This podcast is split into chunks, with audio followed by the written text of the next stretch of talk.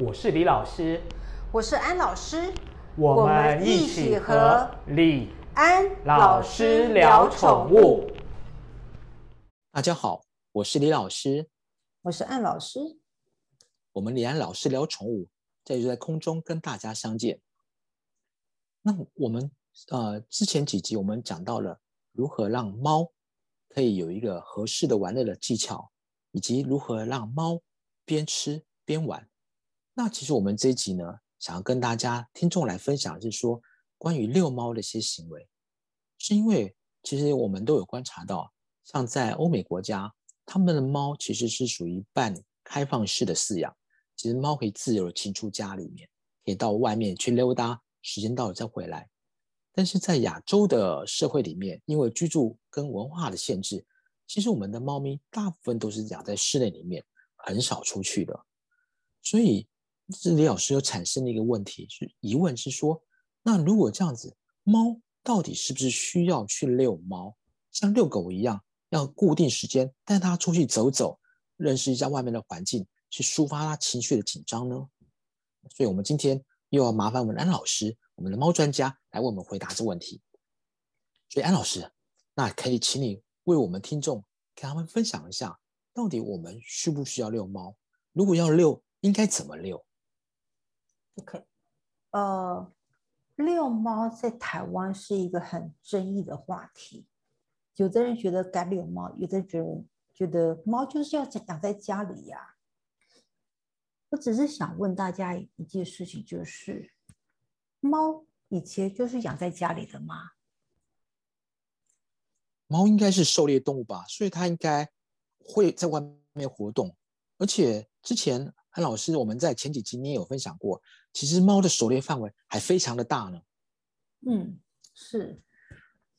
猫贴身是在外面就是奔跑的动物，然后它的狩猎范围是很大的。像在国外的一个研究，曾经把猫猫的脖子上带了一个摄影机，然后有一个也是一个 GPS，应该这么说，然后就去观察它，发现它每次等到主人出门的时候，猫就出去开始溜达，然后主人那一整天，它主人回来的时候，猫猫已经从家里头跑去他们家的后山，然后溜达一阵子回来，主人到家的时候，它也回到家了。它一整天的来回是十公里，那范围你看这么的大，哇，十公里其实很大。如果换算成人的话，大概快要走了半个台北市了吧？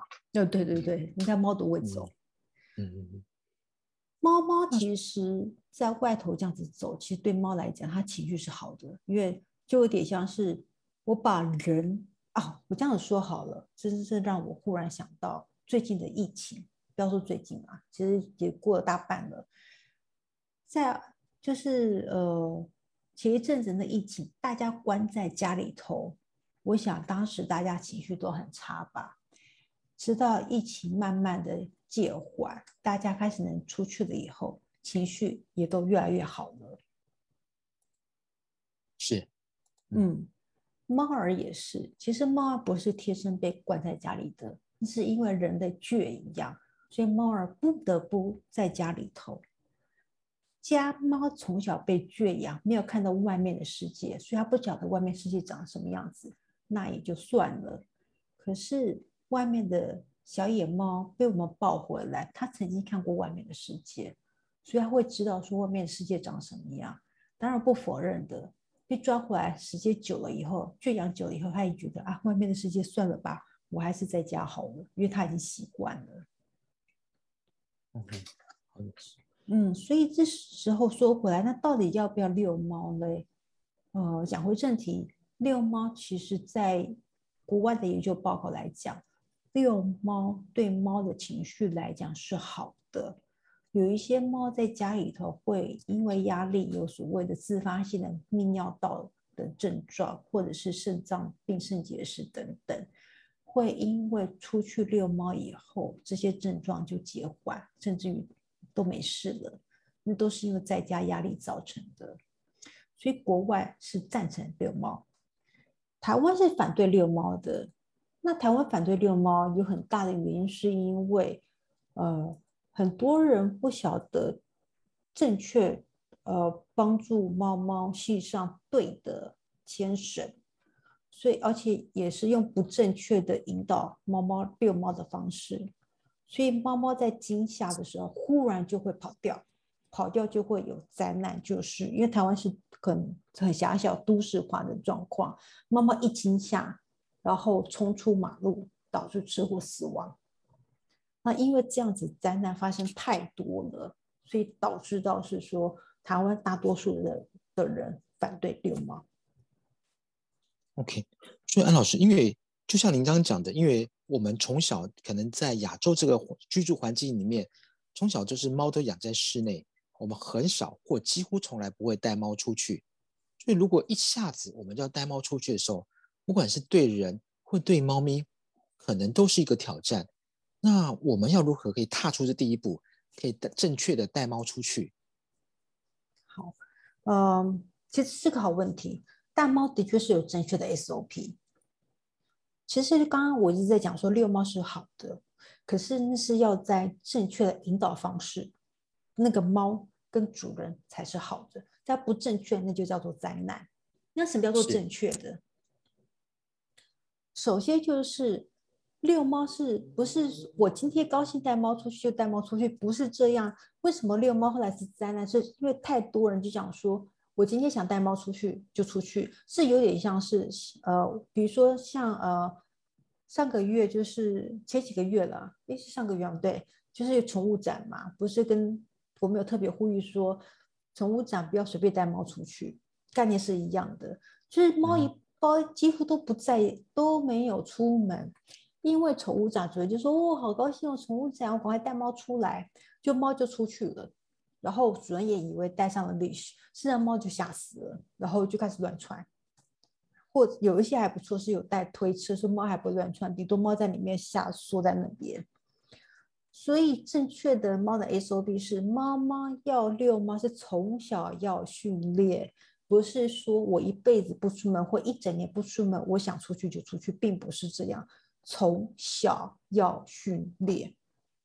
我这边讲从小，其实真正比较好的年纪是猫猫三岁以前，你都可以训练；三岁以后，它已经算成猫了，都会建议不要了，因为年纪太大了，这对猫来讲压力实在是太大了。我甚至都觉得三岁都不太好，因为我曾经帮我家猫三岁带它出去，我都觉得压力太大了。所以猫猫从小训练，那从小的话，你就是让他出去，带他出去看外面世界。那时候你一定要去买所谓的牵绳，那牵绳并不是那种只是套脖子上的那个，呃，应该叫做什么？就是一个脖子上那种环。而是说是靠胸背带的那一种，OK，就是不是颈圈，是要用胸背带。对对对对，不是颈圈是胸背带，而且胸背带是要刚好是属于那个猫猫，不能过大，而且是要刚好属于猫猫那一个 size。为什么过大，猫猫一缩就跑了？然后是所以是要刚刚好那猫猫的 size，猫猫缩的时候它不会不会跑掉。然后什么时间点带猫猫去带猫猫去呃去看外面看世界？那个就是在晚上没有人的时候，它不会受到惊吓的时候，刚开始的时候，就在才能带猫猫去出去往外面看世界。可刚开始出去的时候，不是说一开始就把它往外丢哦，那会吓死猫。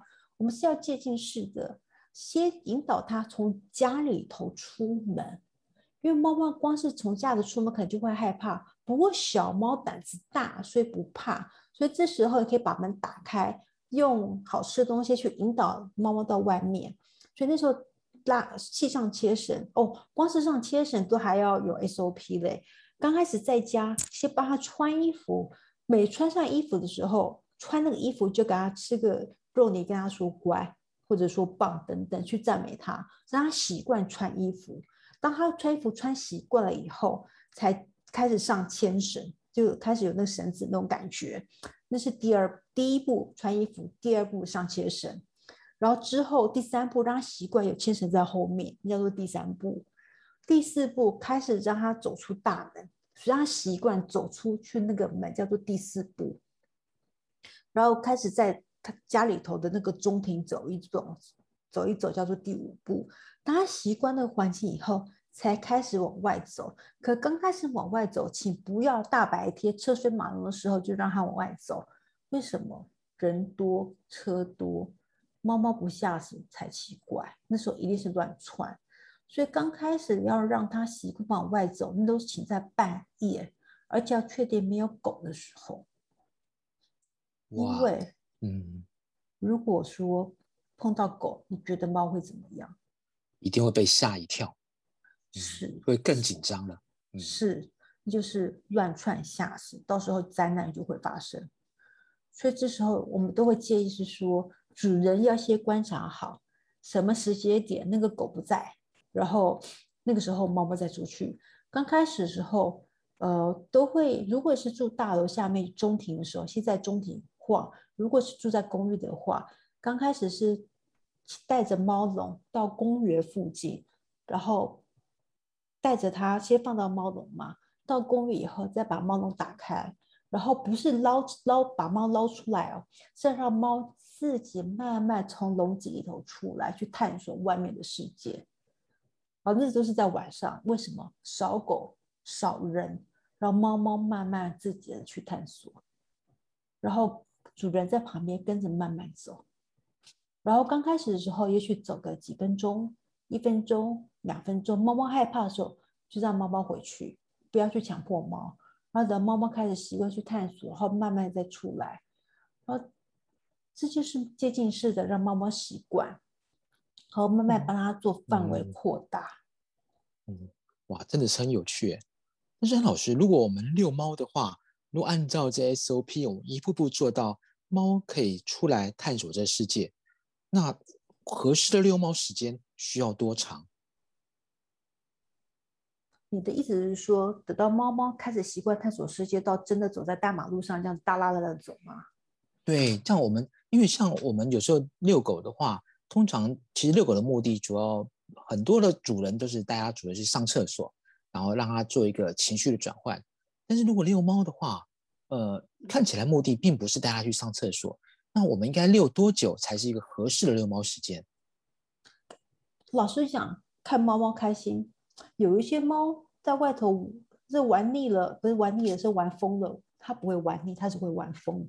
有些猫玩疯了，爬到树上，它可以给你一两个小时不下来的。哦，所以要看猫。我上次听到有一个人，就是猫猫爬在树上，他就在树下等猫自己下来，就等了一个小时。那真的是带猫遛猫出去，真的是很挑战的一件事。是，然后呃，所以我刚刚就讲的是说，让猫猫自己出去遛猫，就让猫猫自己出去去探索嘛。然后你会碰到就是猫猫爬树或爬怎么样，你都不能强迫猫猫要下来，或或或者是。拉着它去哪里？这都是猫猫自己想要去哪里。当然，你可以去引导它。这中间你就是还要去训练，说你叫猫的时候，猫猫就会过来，然后给它吃肉泥。所以这个东西，这中间你要去做一些其他的训练，这样猫猫才会比较乖，去听话。是，还有其他的训练在。然后另外一个要提醒大家哦，就是猫跟狗一样，当你固定时间带猫猫去遛。猫猫到那个时间就会一直叫，说我要出去玩，我要出去玩。那主人你就要带着它出去玩，不然的话它会一直缠着你，一直缠着你说我要出去玩。嗯，所以安老师刚刚我们跟分享了很多，那我们也有观察到，其实，在有街上有些遛猫的方式是把像猫啊抱着，或是放在肩头这样子方式，其实这样子的方式也是一个合适的遛猫方式吗？嗯，其实可以，只要猫猫不紧张，它它在外头如果能够呃不要喘气，然后它在外面觉得是能够放松情绪，我觉得都可以啦。嗯，因为我们像遛狗的主人的话，我我就像刚刚讲的，可能对狗来讲，就是能够出去嗅闻，认识一下其他呃，比如在这个社区里面其他的狗狗，然后做那个。一些排尿排便的动作。那对于猫咪的话，我们希望它达到什么目的？呃，或者应该朝向什么方式，去让猫觉得更舒适、更更自在？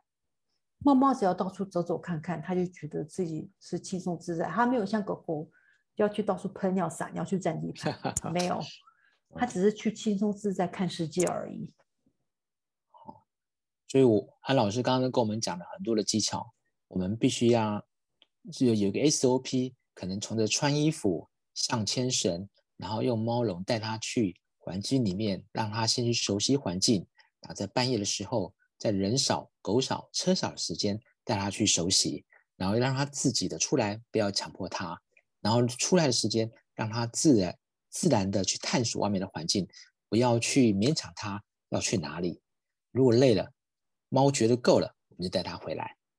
所以，如果是这样子的话，就可以让猫有一个比较合适、一个轻松的遛猫的空间。是，所以遛猫这件事情是要从小培养的，不是说我想带它出去就带它出去，不要这样做。也就是换句话说，有一些人想要说所谓的猫具，没有猫具这件事情，千万不要这样做。你想要做猫剧，对猫来讲，那个压力极大，千万不要这样子。哦，所以我们常常有看到有一些的这猫咪的猫毛爸毛妈们，他们可能就想有同种猫的一些交流，其实猫剧的方式，其实老师是不建议的。我非常不建议，还拜托大家不要这样子做。嗯哼，哦，这样我们了解了。那另外就是像我们在呃遛猫的时候，如果是三岁以以上的猫咪的话，如果它已经年纪比较大，它比较不适合从从小开始训练的话，那我们有什么方式可以针对这些年纪大的猫有一个比较好的处理方式呢？你是说遛猫吗？对，如果它不适合去遛猫的话，那我们可以怎么帮助它把情绪做个转换？那就在家好好的陪它玩哦，就像上一两集吧，就在家陪它玩就好喽。所以，如果我们从小开始能够培养它、训练它，让它有个合适的环境，可以适应外面的状况，但正确带它去遛猫、走走，认识外面的环境，这个对猫对人都是好的。但是如果你们家的猫已经过这年纪，不太适合重新开始训练的时候，也许你可以在听我们前面一两集讲的猫的玩乐的部分，如何利用玩具、逗猫棒、光笔，或者吃饭的时候边吃边玩。来增加它的天性，培养它狩猎的乐趣，这也是一个解决的方式。重点，呃，我想安老师想要告诉我们的重点是说，我们养猫就是爱它，要照顾它，不是只有喂它吃饱而已，还要让它能互动，因为终究猫也是跟我们人，呃，是一个情感的交流。我们常讲，猫咪就是给我们的疗愈天使，所以当它照顾我们的时候，我们有些回馈。